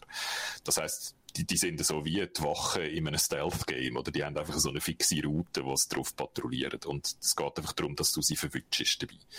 Und der Rhythmus ist, am Tag rennst in den Wald oder laufst in den Wald und es ist so recht meditativ und es hat so Waldgeräusche und so und gehst in deine Kameras grümscheln und nachher gehst du in den Wohnwagen zurück und schaust dir an und versuchst herauszufinden, ob deine Überlegungen gestimmt haben oder nicht. Und es ist immer so eigentlich wissenschaftlich, du machst immer eine These und nachher gehst du die These falsifizieren oder verifizieren. Und dann tust du deine These wieder ein bisschen anpassen und gehst wieder falsifizieren, verifizieren. Und ich finde so, der Rhythmus hat mir einfach sehr, sehr sehr, sehr, sehr gut gefallen. Äh, ich habe in vielen Reviews gelesen, dass Hin- und Herlaufen sei verdammt mühsam. Es sagt zu viel von dem Hin- und Herlaufen. Und mir ist es beim Spielen überhaupt nicht so gegangen. Ich habe das Hin- und Herlaufen im Gegenteil ähm, also du gehst ja immer in den Wald raus und musst dann wieder in den Wohnwagen zurück. Ja. Und dann hast du einen Fehler gemacht und dann musst du vom Wohnwagen raus wieder in den Wald, die Kameras verstellen und wieder in den Wohnwagen zurück. Und das Hin- und Herlaufen kann ich verstehen, wenn man das mühsam findet. Mir hingegen hat das eigentlich noch fast die Spannung erhöht, weil du bist dann so für den Moment, den du brauchst, um zurück zum Wohnwagen zu gehen, bist du so ein bisschen aufgeregt, ob deine Theorie stimmt, oder? Mhm. und dann siehst du, ob sie stimmt oder nicht. Und dann hast du eine neue Idee und dann bist du wieder so ein bisschen aufgeregt, um die neue Idee auszuprobieren. Und mir hat eigentlich die Verzögerung, die erzwungene Verzögerung, hat bei mir eigentlich ähm, das Vergnügen erhöht, statt gesenkt, weil du dann einfach noch ein bisschen, dich ein bisschen vorfreuen kannst. Und dann kommt noch dazu, dass das Game eigentlich mit jedem Kapitel die Mechanik wieder leicht ändert. Also am Anfang musst du es wirklich genauso machen, wie ich es jetzt beschrieben habe, einfach ein Eichhörnchen verfolgen, wo das angeht. Und dann ist jetzt ein kleiner Spoiler-Alert, um mal die Fahnen auf, Martina. Ich habe keine. Warte, äh, du hast keine. Also gut, ich mache so. Spoiler, Spoiler, Spoiler, Spoiler. ähm, in, in einem Level sind es dann plötzlich drei Eichhörnchen statt eins. Und das du am Anfang nicht. Und das ist ganz ein schwieriger Punkt, zum realisieren, oh, ah, darum bin ich verwirrt. Weil du hast wirklich das Gefühl, das Eichhörnchen macht völlig crazy Bewegungen. Ich komme überhaupt nicht raus, wo das durchgeht. Und wenn du dann realisierst, ah, es sind mehrere von denen, wird es dann plötzlich ganz klar. Und so tut das Game eigentlich mit jedem Kapitel wieder leicht etwas ändern an der Mechanik, wo es einfach immer frisch behaltet und es wird irgendwie nie langweilig. Und dann passiert am Schluss noch so total dramatisches Zeug und es gibt noch so eine mysteriöse Geschichte im Hintergrund und es wird, es ist einfach nie langweilig und ist dann auch vorbei, bevor es könnte langweilig werden. Oder das ist auch, ich glaube, auch weil es so kurz ist, ist, ist es lässig. Also für mich jetzt total eine Empfehlung. Ich habe hab, hab mich sehr gut amüsiert. Die Grafik ist ja noch speziell. Ich weiß gar nicht, wie man denen sagt, wenn du nur so die Outlines siehst und auch so Farbflächen sind geht ihm nicht ein bisschen auf den Nerv nach einer Zeit. Mir hat sie noch schön gedacht, um so im Standbild zu schauen und kurz, aber dann zum Spielen hat es mir jetzt nicht so angemacht. Ähm, ich ich finde es clever. Einerseits, weil es so marketingmäßig ist es ein cleverer Trick. Es ist so stilisiert, oder? Es ist äh, einfach cell-shaded, aber auch sehr monochrom. Es hat eigentlich, jeder Level hat so eine Palette. Die eine ist so grün und gelb und nachher ist sie so pur und rosa und so. Also es hat einfach immer so eine zweifarbige, nicht monochrom, duochrom. Ich weiß nicht, ob es das Wort gibt, aber es sind, sind immer, so, sind immer so zwei Farben und dann hat es noch eine Akzentfarbe, also eine dritte Farbe dazu, wo die wichtigen Sachen hervorgehoben werden. Und das finde ich, das hat für mich total gut funktioniert, weil, weil es dich reduziert. Also du hast nie das Gefühl, du müsstest den Wald jetzt noch bis in jeden Winkel untersuchen, weil du eigentlich immer siehst, ah, dort, das ist nur Szenerie an und dort hat es etwas Wichtiges. Also es hilft dir beim Gameplay. Das Eichhörnchen ist in der Regel auch einfacher zum sehen. Ähm, und ich has, und eben so marketingmäßig finde ich es auch noch clever, weil das Game halt durch das sehr identifizierbar aussieht, oder? Und der Screenshot erkennst gerade sofort, dass das aus Natz ist. Also es ist, glaube ich, auch fürs Marketing noch eine schlaue Idee, das so, so zu machen. Passt farblich 1A zu unserer SRF Digitalfarbe. Total, ja. Aber ich habe es schon ein bisschen auch wie der Chat, ähm, also, und wie, die, wie der Jörg vor allem, ich finde es auch ganz ein furchtbarer Stil irgendwie. Und ich habe mich auch schon letzte Woche bei Walheim darüber beklagt, wie nervig Okay. ich das finde, weil man muss die ganze Zeit von A nach B laufen und in Animal Crossing einmal quer über die Insel und so. Insofern hat mich dieses Eichhörnchen-Spiel ein bisschen wahnsinnig gemacht. Nur so beim Zuschauen. Ich glaube, man muss so ein bisschen der Typ für so, so eine Art von Spiel sein. Es ist ja Klar, auch ein ganz klar. spezielles Spiel, oder? Eben, mir wäre es jetzt viel zu wenig Action. Also, die, die Hin- und Herlauf-Phase, eben, wo mir schon in Valheim und Animal Crossing nerven, wenn dann dazwischen so wenig Action passiert wie jetzt in dem Spiel, wäre ich, glaube recht schnell wieder dus. Ich finde, es ist ein Spiel, das Leute anspricht, die eben auch mal ein Game wollen, das nicht die ganze Zeit Ja, ja. aufregend ist, oder? Und ich finde, bei Valheim ist, finde ich so etwas kritischer, weil das ist eigentlich ein Game, das Aufregung verspricht, oder? Nat, Nats verspricht gar keine Aufregung. Nats sagt einfach so ein entspanntes, ein entspanntes Rätselspiel, so. Ja. Und darum finde ich es gut. Ähm, es, es haltet, was es verspricht. Und ich finde, einzig muss ich sagen, ich muss noch ein, zwei negative Sachen loswerden. Ich finde es auf der Switch ein bisschen teuer. Fast 30 Stutz, irgendwas so zwischen What? 25 und 30 Stutz finde ich, finde ich Und ein wie viel kostet teuer. es sonst? Und dann auf, im anderen Extrem, wenn man die Apple Arcade hat, wenn man das Abo hat, dann ist es dort dabei, oder? Für einen Stutz oder man- so? Nein, dort hast du es einfach als Teil von dem Apple Arcade Eben, aber Abo. wie teuer ist das Abo? Ach, ich weiß nicht mehr genau. Von 5 Stutz im Monat. Du, eben nicht so. so ein paar Stutz. Ja. Genau.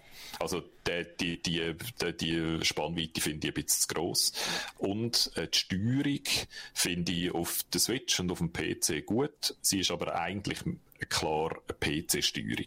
Und auf dem iOS-Gerät finde ich sie richtig mies. Ich habe sie ursprünglich auf dem iOS-Gerät spielen und habe dann gemerkt, wenn ich das so im Let's Play spiele, dann wird es euch schlecht nach drei Minuten. Weil du hast, ein Finger ist ein für einen hinteren Schiebetaumen zum schnell oder langsam laufen. Was ich eh schon virtuelle Joysticks hasse auf den Knochen. Das finde ich das Schlimmste, was es gibt. Und der linke, äh, der rechte Daumen ist dann Kamera verschieben links und rechts. Und der ist also so feinfühlig, dass wenn du so machst, ich sehe das jetzt nicht im Podcast, aber ich mache fast keine Bewegung mit meinem Daumen, schmiert die um 90 Grad um. Und also kannst fast nicht fein auf etwas schauen, weil immer der ganze Bildschirm in der Gegend umeinander fliegt. Also auf der Apple Arcade finde ich wirklich die Steuerung ganz, ganz mies. Mach, hab, hab dort äh, nicht einmal 10 Minuten ausgehalten und bin dann äh, auf eine andere Plattform ausgewichen. Der Hyperion schreibt im Chat noch, äh, der Switch Online Shop ist, leider oft im, also ist leider oft teurer, teurer als die physischen Produkte, die du irgendwie sonst kaufen kannst für Switch. Und das stimmt. Und sie werden auch nie günstiger. Also ich glaube, Zelda Breath of the Wild kostet jetzt noch irgendwie 70, 80 Stutz. Ja, das haben wir geschaut, mich total erstaunt, dass die nicht runtergehen. Die gehen nie runter. Und das finde ich echt noch spannend. Und da schließt sich auch wieder so ein bisschen der Kreis zu, was wir am Anfang diskutiert haben. Nintendo zahlt nicht drauf. Wir zahlen die. Und äh, egal was passiert, die zahlen einfach nicht drauf. Auch nach zehn Jahren nicht wird ihr Spiel nicht plötzlich 5 Franken Sale sein, weil es ist gerade Super Mario Day oder so. Nope. Wir zahlen 60 Stutz. Punkt. Der Sender und sagt gerade noch, auf Steam kostet noch das, äh, 19 Franken 50, also gerade unter 20. Was ich auch immer noch, ich finde es ein bisschen an der oberen Grenze. Ich hätte so etwas um die 10, 15 Franken hätte ich jetzt realistischer, passender gefunden. Aber ja, das ist wahrscheinlich eins, wo viele von jetzt vielleicht noch auf eine, auf eine Sonderaktion bei Steam oder bei einer anderen, ähm, in einem Humble Bundle ist dann vielleicht mal dabei oder so. Auf das kann man dann, glaube ich, kann man easy warten. Ähm, Und jetzt habe ich gerade noch schnell eine Unwahrheit erzählt, fällt mir jetzt gerade so ein, während ich da einfach daher plaudert habe. Äh, Nintendo macht heute irgendeine Aktion in ihren Shops. Ah ja, äh, einmal alle 35 Jahre. Wenn der Mario 35 wird, dann gibt es Spezialaktionen. Äh, nicht, dass ich da irgendjemandem Unrecht tue. Excuse. Gut. Gut, ähm, gibt es noch etwas zu sagen zu Nuts? Ihr könnt das Let's Play auf unserem. YouTube-Kanal nachschauen. Nicht nur das Let's Play, ein Walkthrough. Zwei Stunden, ein komplettes Game. Und ja, Ich würde eigentlich empfehlen, einfach mal so 10 Minuten reinschauen, zum schauen, interessiert mich das überhaupt und nachher aufhören schauen. Hm. Sage ich sonst nie, aber da finde ich wirklich eigentlich, wenn man es dann fertig schaut, dann hat man schon das ganze Game gesehen und dann ist es nicht mehr lässig. Ja. Also, nur wieder zurückkommen, wenn ihr wirklich noch immer zu hängen bleibt und eine Lösung braucht, dann äh, ist es dann perfekt. Und darum habe ich extra ein Kapitel gemacht, dass man dann kann gezielt zum Kapitel 4 zum Beispiel springen, wenn man dort hängen bleibt. Mir geht es ja anders. Ich glaube, ich gehe extra noch mal das Let's Play nachschauen und zwar nur den Schluss, weil es mich wundert nicht, was da für eine dramatische Wende noch ist und ich will schauen, ob meine Theorie, die ich in den ersten 10 Minuten zuschauen aufgestellt habe, bestätigt wird gegen Schluss. Das wäre natürlich die andere Variante, einfach das ganze Let's Play durchschauen und dann muss man es nicht mehr selber spielen. Das ist die noch entspanntere, noch bequemere Variante. Je nachdem, was für eine Art von bequemer Gamer man ist, wir haben alle Stufen im Angebot. Ähm, auch sehr bequem, weil man muss sich nicht mal äh, den Finger auf dem Sofa bewegen, sondern mal ein bisschen. Man muss immerhin noch anschalten. Wanda ist, ähm, nein, sorry, Wanda Vision heisst, ist zu Ende gegangen, mhm. oder? Mhm. Also die erste Season einfach. Die erste Season. Ihr habt es geschaut und? Tönen jetzt beide nicht so aufgeregt? Doch, gefallen. Das ist total geil gewesen. Okay. So die, es gibt immer so eine Serie, wo die, es, oder nein, so muss man sagen, man hat ja immer ein paar Serien, die man abschafft, wo man sich ein bisschen muss überwinden muss, sie zu schauen. Und wenn man es schaut, findet man es gut genug, dass man die nächste Folge auch wieder schauen will. Und äh, WandaVision ist jetzt eine von denen gewesen, wo ich mich wirklich jetzt jede Woche wieder darauf gefreut habe, die neue Folge ist gekommen und so kaum man kann abwarten, das zu schauen. Mhm. Also schön, dass Disney es nicht, äh, nicht gemacht hat wie Netflix und alle aufs Maul hat äh, auf, äh, auf Plattform da, sondern so einen wöchentlichen Rhythmus, wo ich finde, profitieren Serien. Also sie, sie, sie leben länger, du freust dich mehr und äh, du machst es nicht in einer Stunde und weißt gar nicht, was du gesehen hast. Nein, für mich ist es sicher das Serien-Highlight bis jetzt vom Jahr gewesen und sicher nicht nur für mich. Also viele Leute haben es gut gefunden. Ich glaube, äh, weil, nicht, äh, weil Disney Plus das so gemacht hat, dass sie jede Woche immer eine neue Folge gebracht haben, ist äh, genau dann, wenn die neue Folge ist gekommen, sind fast Server zusammengebrochen. Also es war ein grosser Hit gewesen und äh, ich kann es verstehen. Mir hat es wirklich sehr, sehr gut gedacht. Und da, sie haben einiges gewagt, finde ich. Was ist denn so gut gewesen am Schluss? Also ihr habt ja schon mal recht positiv davon berichtet, aber jetzt speziell am Finale? Was mir eigentlich gefallen hat, ist, es hat ja sehr so Meta angefangen, oder? Mit so jeder Folge eine andere Dekade von äh, Sitcoms porträtieren und so. Und das ist, je länger die Season gelaufen ist, desto mehr ist das so ein bisschen in den Hintergrund geraten.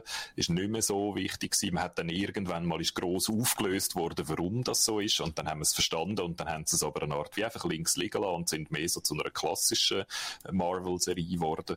Der, das Finale ist für mich eigentlich, also ich habe es wahnsinnig befriedigend gefunden. Es sind so, es ist auf jeder Ebene. Es sind schön Geschichten zu Ende erzählt worden, es sind schön Fährten ausgeleitet worden, um noch weitere Geschichten können zu erzählen. Also es ist für mich die perfekte Mischung aus, es ist fertig und es kann noch irgendwie weitergehen. Ähm, da habe ich dann nachher noch etwas dazu zu sagen. Das Zweite, das Kostüm. Fucking hell, ist das ein geiles Kostüm gewesen. Dort, was, also das ist jetzt ein kleiner Spoiler, darum sage ich ja gar nichts über das Kostüm und wem das Kostüm ist und so, aber einfach, es ist ein geiles Kostüm und du hörst richtig, wie dort äh, um die Welt um Millionen von Nerdköpfen explodieren. So geil ist das Kostüm. Also, es wird ab jetzt an jeder Comic-Con wird das ein riesen Hit werden in, in den nächsten Jahren. Einfach großartig designt. Und, äh, es gibt so einen grossen Showdown zwischen, ähm, wie kann ich das jetzt formulieren, ohne jemanden, der es noch nicht gesehen hat, das zu verderben. Egal. Es gibt einen grossen Showdown, zwei kämpfen miteinander. Und die kämpfen nicht, bis einer am Boden liegt, sondern die kämpfen eine Weile lang und dann hören sie auf und fangen an, philosophische Theorien zu diskutieren. Und das war das Geilste. Are you perchance familiar with the thought experiment of the ship of Thesis? Und dann hört der, der gerade so hat oh, machen, hört auf und wieder, hm, genau. und dann tun so zwei Nerds über Philosophie diskutieren. Und es ist einfach richtig geil gewesen. Hast du so noch nie gesehen, finde ich, in einer, an einem Schluss, in einem grossen Finale von einer Superhelden-Serie. Ich bin ähm, ein bisschen verwöhnt mit dem, sorry, wenn dir jetzt Wort gefallen, aber mir, ich bin ein bisschen enttäuscht gewesen vom, vom Finale. Nicht wahnsinnig enttäuscht, aber ganz, ganz wenig. Weil es doch für mich zu viel die klassischen Superheldenkämpfe gab, wo einfach zwei mhm. animierte Figuren Himmel rumfliegen, von links nach rechts bouncen und dann mit Sachen bewerfen und keiner von beiden ist irgendwie verwundbar und das Ganze ist irgendwie auch ein bisschen hinfällig. Ist für mich zu viel Settings jetzt im Finale für eine Serie, die vorher eben Settings eigentlich immer sehr schön vermieden hat und viel mehr auf Charaktere ist eingegangen. Ist für mich eben auch wieder auf dieser Meta-Ebene cool gewesen. Sie haben dort wie so sich selber und ihre grosse Konkurrent DC parodiert, oder? Weil der eine von diesen grossen Duell hört auf mit einer philosophischen Debatte und das andere grosse Duell hört auf mit einem fiesen Trick, wo man auch nicht wirklich gesehen kann. Also ich habe den einmal nicht gesehen Und der ist auch überraschend, oder? Also dort gönnt nicht einfach die Figur, die stärker ist, sondern es gönnt die Figur, die den gleichen Trick anwendet wie die andere Figur früher mal, also wo auch schön vorgeschadowt worden ist. Also ich habe auch dort äh, gefunden, es funktioniert für mich als so, als ein Kommentar auf den übliche, jetzt gibt's einfach die grosse Battle und wir hauen auch ins Eis in die Fresse. Und dann als letzter Punkt von mir, was ich eben auch super grossartig gefunden habe, ich habe jetzt das erste Mal verstanden, wie jetzt die nächste MCU-Phase soll ablaufen. Ich bin bis jetzt ein bisschen skeptisch gewesen. Ich habe irgendwie die, sie haben ja schon ein paar Mal gesagt, wir machen Film und wir machen machen Serien auf Disney Plus und das füttert sich gegenseitig. Und in der letzten Phase MCU hat es das ja auch schon gegeben. Da hat es auf Netflix verschiedene so Marvel-Serien gegeben, wo ich viele von denen nicht wirklich gut gefunden habe. Ich habe zwei, drei Mal angefangen zu schauen und bin immer ausgestiegen, weil es mir immer zu detailliert worden ist und zu wenig interessant und so. Und darum habe ich eigentlich bei dieser Ankündigung, wir machen weiterhin jetzt die grossen Filme und haben dann noch Disney Plus, wo wir immer noch Serien machen dazu. Vor dem habe ich ein bisschen Angst gehabt, weil ich gefunden habe, jetzt muss ich einfach langweiliges Zeug schauen im Fernsehen, dass ich nachher beim Film draus komme, oder? Und jetzt WandaVision zeigt jetzt, das füttert ja direkt irgendwie in nächsten Doctor Strange Film vielleicht und was auch immer. Es gibt jetzt schon diverse Theorien, wo das jetzt an könnte füttern. Und es ist extrem spannend gewesen, oder? Und äh, es ist eigentlich wie einfach ein langgezogener Film und nachher gibt es einen kurzen Film und dann gibt es wieder einen langgezogenen Film. und die füttern alle ineinander rein und greifen ineinander rein und können auch fast nicht ohne einander existieren, sind aber trotzdem wahrscheinlich so gemacht, dass man ab und zu mal wieder kann und aussteigen. Also ich habe jetzt verstanden, was sie vorhaben und freue mich extrem auf das. Ich bin gespannt, wie viel dass du den Filmen musst wissen von der Serie. Ja. Ob das, äh, das auch ist oder ob das wirklich muss. Bei den Comics ist ja so, da, da gibt es ja die Crossover-Events, also von der kommt her, ja, von der Comics-Industrie, wo, was auch die sogenannten Crossover-Events hat, wo verschiedene äh, Serien zusammen eigentlich quasi in der gleichen Geschichte innen sind und du quasi dann, das ist natürlich ein Trick, dass du von allen Serien musst Comics verkaufen, damit du wirklich richtig rauskommst am Schluss. Und auch dann schafft es nicht ganz. Und ich hoffe nicht, dass sie es so weit treiben wie, äh, wie, wie bei den Comics, dass du wirklich wenn du jetzt WandaVision nicht mehr jeden Plotpoint im Kopf hast, dass du den Film nicht mehr ganz willst verstehen Ich nehme nicht an, dass sie das machen. Das ist auch gescheit genug. Aber es könnte so ein Wischiwaschi-Ding sein, wo man es pro forma zwar rein tut, aber dann irgendwie alles bleibt unbefriedigend. Da bin ich noch gespannt. Das, das werden wir wahrscheinlich sehen beim neuen Doctor Strange-Film, wo genau. äh, ja, ja gross mitmacht, wo gross vorkommt. Aber sonst, ja, hast du vollkommen recht. Das hat ihm jetzt gezeigt, wie dass sie das machen wollen, wie dass sie die beiden Formen eigentlich so miteinander verbinden Und was ich finde, was es eben auch schön gezeigt hat, ist, dass du also, ich, ich finde jetzt, WandaVision ist das erste Mal, dass die ganze Superheldengeschichte und anscheinend leben wir in einer Zeit, wo wir äh, Tragödien und, und Zeitungszeug nur noch über Superhelden können begreifen. Also WandaVision ist ja eigentlich eine Serie über, über Verlust, Trauer, über Depression und, und wie du mit dem kannst umgehen schlussendlich. Und das können wir anscheinend nur noch in Gestalt von Superhelden äh, nachvollziehen. Aber ähm, ich finde, es hat jetzt zuerst mal wirklich den Rang gefunden, wie du Superheldengeschichten im Fernsehen kannst erzählen. Indem du es eben nicht als Film probierst zu machen, weil dann stimmt das Pacing nie so richtig, dann hast du nie immer wie die Höhepunkte, wo, wo du in jeder Episode brauchst. Da gibt es nämlich immer, das haben sie auch schon probiert, da, da gibt es immer Episoden, wo fast nichts passiert, so wie bei einem Film über längere Strecken halt nicht so viel passiert und dann am Schluss gibt es eine grosse Schlacht.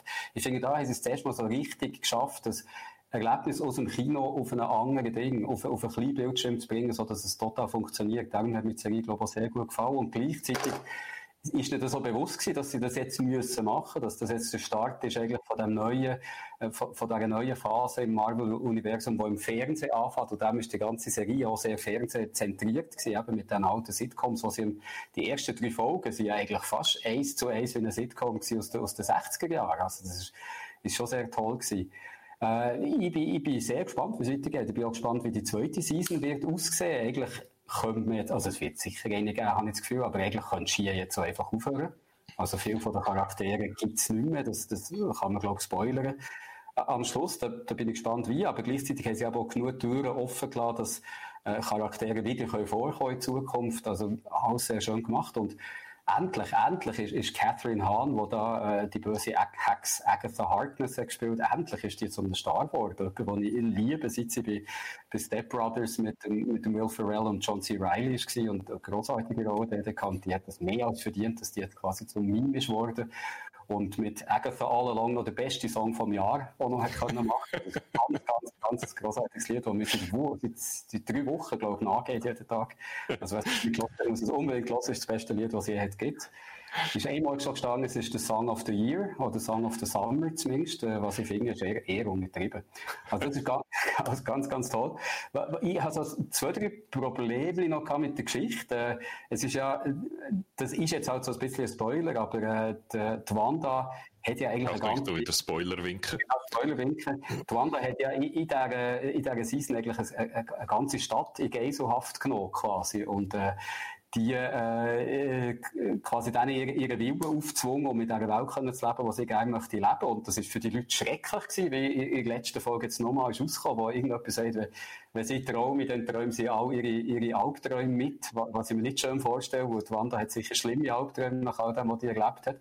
Und der hätte mir erwartet, dass sie der Superheld genug ist, äh, so äh, die Größe hat, äh, sich am Schluss bei diesen Leuten zu entschuldigen. Aber alles, was sie macht, ist so ein bisschen mit eingezogenem Kopf äh, sich davor zu schleifen und dann zu einer anderen Superheldin gehen und deren dann sagen, ah, ja, kannst du vielleicht noch den Leuten sagen, dass es mir ein bisschen leid tut und die dann darauf antwortet, die Leute werden nie wissen, was du alles für sie aufgegeben hast. Und äh, sie hat nicht etwas aufgegeben, sie hat einfach während, während zehn Folgen lang auf die Schrecklichsten geklagt und am Schluss nicht das Gefühl gehabt, sich müssen zu entschuldigen. Und das ist natürlich so ein bisschen, wenn du, wenn du Superhelden hast, dann merkst du eigentlich, die kämpfen zwar für das Gute, aber ich glaube, für die gewöhnlichen Leute interessieren sie sich gar nicht so wahnsinnig. Dort ist sie dann ein bisschen zu fest in die Boys-Welt reingegangen. Es genau, ist, genau. ein bisschen zu fest egoistisch war. Genau. Ähm, ich, ich verstehe, was du meinst. Mir ist beim Schauen aber überhaupt nicht so gegangen, weil ich, und das habe ich vorher beim Umnörden äh, ein bisschen vergessen zu sagen, es ist eine wunderschöne Liebesgeschichte gewesen, ja. eine von der schönsten Liebesgeschichten, die ich in der letzten Zeit gesehen habe. Und ich habe also mehrmals Tränchen verdruckt in, in dieser Serie. Es hat einen von den besten Sätze drin, den ich je gelesen habe über Trauer. Wie geht der nochmal? Grief is love. Ach, jetzt, wir hätten jetzt müssen einfach so können zitieren. Martin, ich höre, Martin, ich höre übertippen, ihr müsst schnell schauen. Ähm, also, eine von der weisig, weisesten Bemerkungen über Trauer. Also, einfach super geschrieben, eine wunderschöne Liebesgeschichte. Und weil die Liebesgeschichte so schön war und ich so am Schnüffeln war, habe ich ein bisschen übersehen, dass sie eigentlich unheimlich egoistisch ist in ihrem Handeln und ganz viele Leute leiden unter, unter ihren egoistischen Taten. Ich das ist so. Bei allem, was ich sehe am Fernsehen und, und da habe ich auch den Tränen verdrückt und wirklich Paul Bethany und äh, Elizabeth Olsen, sie, sie großartige Schauspieler, mhm. muss man sagen. Also, hey, das ist wirklich mhm. so schön, ob, ob schon der Bethany zum grossen Teil rot angemalt Klon ist quasi und, und äh, die Leute in, in Superheldenkostümen das müssen spielen, trotzdem noch das, das eigentlich urmenschlich überzubringen, das, das finde ich ganz, ganz toll. Was wir, und das ist das Letzte, was ich noch möchte sagen, und ich möchte aber wissen, was du dazu findest, Guido, oder auch die Leute im Chat, was es mir so ein bisschen jetzt äh, der Schlusspunkt hat gegeben, ist, seit Lost und seit es das Internet und Serie gleichzeitig gibt, ist mir dazu übergegangen, äh, äh, quasi eine Serie schauen Plus zu machen. Also man schaut die Serie und dann spekuliert man die ganze nächste Woche darüber, was echt der und der Plotpoint alles könnte bedeutet haben und was echt da für eine Anspielung ist und wie das Ganze wird weitergehen. Und das ist bei, bei, bei Lost hat es eben angefangen, finde ich. Es ist bei Game of Thrones sehr groß gewesen und bei WandaVision ist es jetzt auch wieder riesig mhm. Das jede Woche ist irgendjemand gekommen und hat irgendeinen Hot Take gehabt, was, dass das, was wir sehen, jetzt bedeutet in Bezug auf die ganzen Comics, was es vorher schon gegeben und, etc. Und am Schluss ist eigentlich, finde ich, ist, lohnt sich fast nie. Also entweder stimmt es nicht, was ist spekuliert worden und dann habe ich langsam das oder das, was spekuliert wurde, kommt, das, was du siehst und dann bin ich auch noch enttäuscht. Also ich werde das nie mehr machen. Ich schaue nur noch Serien wie ein alter Mann und äh, wird mich nicht mehr in die, in die Diskussionen für nichts mehr interessieren, weil ich habe nicht das Gefühl, dass es mir den Serienspaß schmälert.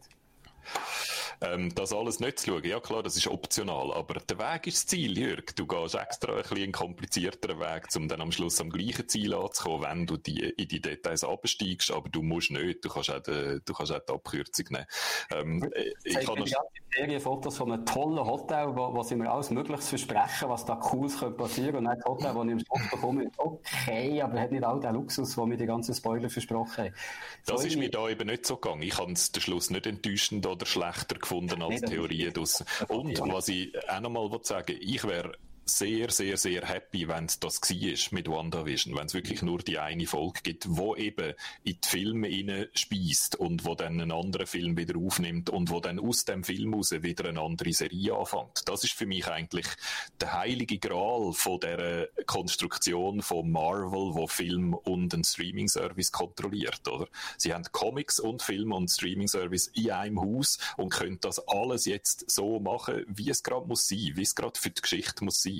Sie müssen nicht der Logik vom äh, Network TV folgen und dann sieben Staffeln produzieren mit etwas, wo nur ein, zwei Staffeln lang lässig war, oder? Sondern sie können jetzt wirklich alles, was sie wollen, ist, dass die Leute Disney Plus abonnieren. Das ist ihr einziges Ziel. Das heißt, sie sind an keine Form mehr gebunden. Sie können beliebig entscheiden, das ist eine Story, die in einen Film gehört. Das ist eine Story, wo wir ein oder zwei Staffeln Geschichte daraus machen. Das ist eine Story, die völlig ein eigenes Eigenleben entwickelt und wo sieben Staffeln für sich weiterläuft, ohne jeden Film hineinzuspeisen. Das ist etwas, wo wir zwischen zwei Filmen platzieren, etc., oder? Und du kannst alles abhängig machen von den Charakteren und von den Geschichten, die du erzählen willst. Und das ist, das ist genau so, wie man sich's wünscht, oder?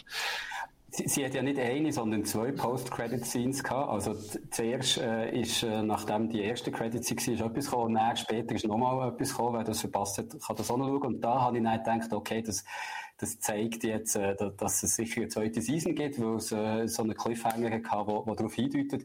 Aber du hast natürlich vollkommen recht, das könnte einfach in den Filmen weitergehen. Oder in einer anderen Serie, wo sie dann als Nebenfigur mitspielt. Also das heisst überhaupt nicht, dass es wirklich eine zweite Season muss geben. Ich habe noch äh, nachgeschaut, dank Hinweis aus dem Chat. Ich habe ein Zitat gefunden, es ist als eine Frage formuliert, was es eben noch schöner macht. What is grief if not love persevering? Oh. Was ist Trauer, wenn nicht Liebe, die überdauert? Ich frage mich, wie viele Leute sich das als Tattoo stechen ja, das geht dann ein bisschen zu weit, aber es ist ein sehr schöner Satz, wo sehr viel Weisheit drinsteckt. Das ist ja. wunderbar. Also ich habe es noch schnell nachgelesen, es gibt keine offiziellen Statements von Marvel, ob es eine zweite Season WandaVision wird geben. Wahrscheinlich überlegt man sich das einfach, mhm. aber es wäre wirklich beides möglich, ja. Sie müssen nicht, sie sind überhaupt nicht gezwungen. WandaVision. Die erste Staffel ist durch. Ob es eine zweite gibt, das erfahren wir unter anderem hier bei uns auf dem Geeksofa, wo es aber eben nicht nur um Serien geht, sondern Gott sei Dank auch um Games. Sonst hätte ich da gerne verloren. Ähm, wir haben noch einen Ausblick Blick schnell, oder? Bevor wir da am Ende sind. Und zwar, was wir die nächsten zwei Wochen machen. Wir spielen äh, Stronghold Warlords. Das ist gestern rausgekommen. Und ich glaube, ich habe sogar da auch noch einen, oh, so einen mittelschön parat gemachten Trailer, äh, wo, wo es schon mal zeigt. Und ich habe gestern auch schon die ersten sechs Kampagnen gespielt oder so, das erste Kapitel mhm. abgeschlossen wo, wo mir recht gut gefallen hat. Ich bin zwar noch nicht ganz so sicher, weil ich wie in letzter Zeit irgendwie immer das Gefühl habe, und was ist jetzt neu an dem oder so? Also irgendwie habe ich immer so das Gefühl. Oh nein. Martina so, ist zu lang im Business. Ja, Sie finden neu. Stronghold ist natürlich auch eine alte, alte Serie, oder? Es gibt es seit 20 Jahren und ich glaube, das erste Stronghold ist so bei Strategiefans in so einer kleinen Nische immer noch ganz äh, hoch wertgeschätzt und so. Ja. Und sie haben sich, glaube ich, einfach so evolutionär entwickelt seither in ungefähr 700 Games seitdem. Ja, sie haben scheinbar, also ich habe nie ein Warlords-Spiel gespielt, muss ich an dieser Stelle sagen es gibt scheinbar eins Gutes, wo alle zitieren und seither haben sie das nie mehr erreicht. Firefly hat Studie dahinter, wo sie da einen Haufen nicht so gute Strategiespiele gemacht haben und das macht so viel Spaß. Ich fühle mich einfach so ein bisschen wie wieder im 2012. Aber das macht ja nichts. Das ist ja auch noch schöner gewesen wie im 2021. Von dem her ist das vielleicht ganz okay. Stronghold Warlords, mehr dazu sagen wir am Montag im Let's Play und am Montag drauf. Und auf das freue ich mich auch sehr. Haben wir das Let's Play nämlich austauscht. Du, ich mache so einen Trommelwirbel. Wir machen diesen ersten Speedrun! Ui. Aber es ist natürlich kein richtiger Speedrun. Also, ich mache einen Speedrun und das heisst natürlich nicht, dass ich probiere, den Weltrekord schlagen von 6 Minuten 30, wo absolut geisteskrank ist und ich keinen Plan habe, wie das überhaupt funktioniert.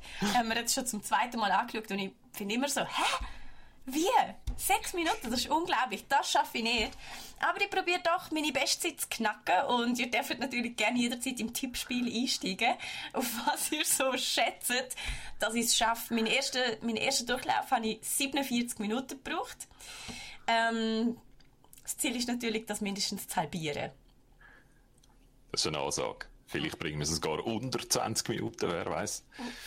Wir sind uns noch am überlegen, wie wir die Form genau machen, weil, äh, dass du es einfach allein machst, ist vielleicht nicht so eine gute Idee, weil du musst dich auch können konzentrieren und kannst nicht noch mit dem Publikum interagieren. Vielleicht übernimmt dann ich die Moderation ja. oder so. Du so Sportreportermäßig schauen, ob du und eine schöne grosse Stoppuhr einblenden, irgend so. Wir sind uns noch am überlegen, aber es gibt einen coolen Speedrun. Ich genau, und das ist aber schön, weil Hades motiviert einem so ein bisschen zum Speedrun. Das mache ich ja so schnell. Die haben irgendwie nie den Anspruch, die schnellste zu sein, aber ähm, oh knacken. das Automatenbrot kommt jetzt einen Preis über. Speed rein, gib Gas. Auch sehr schön, auch sehr schön. So, so kann man auch Diskussionen unterbrechen, einfach mit dem schlimmstmöglichen Kalauer schnell in den Chat platzieren und dann können wir nicht mehr schwätzen. Ja. Jetzt müsst ihr auch mal sagen, was für ein Spiel das ist, Zetexoron. Ich weiß nicht, ob es ganz ernst meint, aber Hades ist so ein äh, Roguelike Dungeon Crawler, wo man so einfach vier, vier Bosses muss bekämpfen. Wir haben es schon mal Let's Played. Und der Guido und ich... Du hast den Namen gar nicht gesehen. Du hast nur gesehen, macht Speedrun. Meine Güte. Ah, nee, Marcel hat es auch gewusst, also von dem her ist es wahrscheinlich doch. Auf jeden Fall Hades spielen wir. Der Guido und ich sind uns einig, dass wir letztes Jahr gefunden haben, das ist eines der besten Games überhaupt gewesen. Wir haben das als einziges Game überhaupt äh, als Konsens in unserer 10-Punkte-Liste von letztes Jahr. Und ich schätze so erst so mit 150 Stunden plus Hades spielen, äh, wie toll das Game eigentlich ist. Damals, als ich es Let's Played habe, bin ich noch recht neu gewesen, habe erst irgendwie eine Woche oder so und habe noch vieles nicht begriffen und man fuchst sich so drin das Game. Und ich habe richtig viel Spaß dran. Und ähm, ja, mal schauen, ob ich das schaffe, wo der Xoron schreibt, er schreibt von 10 Minuten, ich glaube, ich werde euch enttäuschen, oh mein Gott. Aber so, also, ja, ich trainiere gerade für unter 15, sagen wir es mal so. Okay, das ist, oh, das ist, das ist eine grössere Ansage als die unter 20, die ich vorher gemacht habe. Wenn wir jetzt noch lange weitersenden, Martina, dann wird, dann wird die immer noch kürzer, deine Zielvorgabe. Also, Darum würde ich sagen, es ist gescheiter aufhören, glaube ich. Ja, ich sage euch nur noch als letzte Zahl, meine beste Zeit bisher sind 16 Minuten und 30 Sekunden. Uh, nice. Die ist nice. bis jetzt noch ungeschlagen, also von dem her habe ich noch ein bisschen, ein bisschen Übungspotenzial für die nächsten zwei Wochen. Speedrunning Hades. Und das habe ich eigentlich will sagen, Hades ist ja so ein tolles Game. Es motiviert einem zum Speedrunning, indem es eben Zeit einblendet. Wie schnell man schon war. Also, du hast immer so einen Counter, der mitläuft.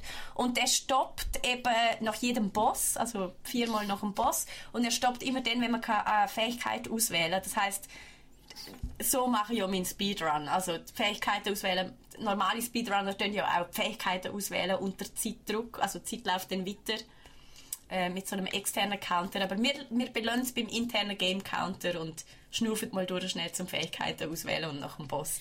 Ich glaube, das ist genug Stress für einen Moment, für jemanden, der noch nie einen Speedrun gemacht hat bei mir. Aber ich freue mich drauf und bin sehr motiviert. Also, der Mermegil erinnert dich noch daran, dass du selber die 10 Minuten angekündigt hast im, im Let's Play. Also, es ist nicht seine Vorgabe, sondern deine eigene. Darum, ähm, ja, also gut. Ähm, sollen wir zum Schluss noch eine Podcast-Bewertung vorlesen? Oh, ich sie, geht, sie ist ganz kurz. Ich, ich kann sie so gerne einblenden. Ich lese sie vor, das hat Podcast-Hörerinnen und Hörer, die hören. Der Stein, ich weiss nicht, ob es der Stein ist, der auch bei uns im Discord ist. Wahrscheinlich ist es unser Stein. Hat uns zwei von fünf Sternen gegeben und mhm. das begründet mit, ich zitiere, das. ja, ist eine sehr schöne Bewertung vom Stein, wo man Danke zur Kenntnis nennt. Ähm, wir probieren uns zu verbessern und die, die Sterne vielleicht noch ein bisschen aufzudrücken. Das in ein Dies oder dasjenige Ich habe eine, eine gute Idee. Wenn wir schon mit so kreativen Geschäftsideen angefangen haben, können wir vielleicht so schließen. Ihr könntet ja, das ist äh, Kritik auf Podcast Addict. So heisst die App, wo der Stein und die offenbar unsere Podcasts hören.